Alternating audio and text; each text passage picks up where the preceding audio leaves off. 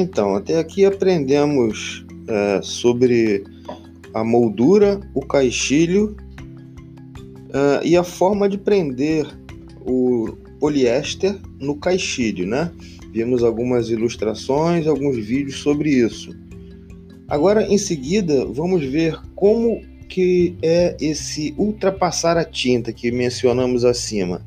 Falamos em, acima em transpassar a tinta, ou seja, quando é passado o rodo é, na tela com a tinta, essa tinta é transpassada pelos furinhos que você viu no poliéster acima. Interessante, não?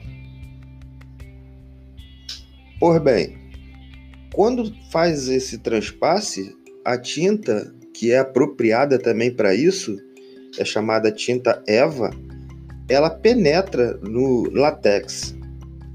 E quando uh, é solta a matriz serigráfica, essa tinta é infiltrada no látex e ali ela vai permanecer. Na verdade, uh, a estampa se dá quando você solta a matriz serigráfica e não ao passar o rodo. Vamos pensar sobre isso? É, legal.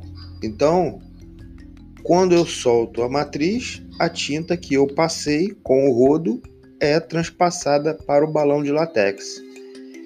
Deixe sua dúvida, pode fazer uma pergunta aí em voz no linkzinho abaixo que eu vou estar pronto para lhe responder, tá bom?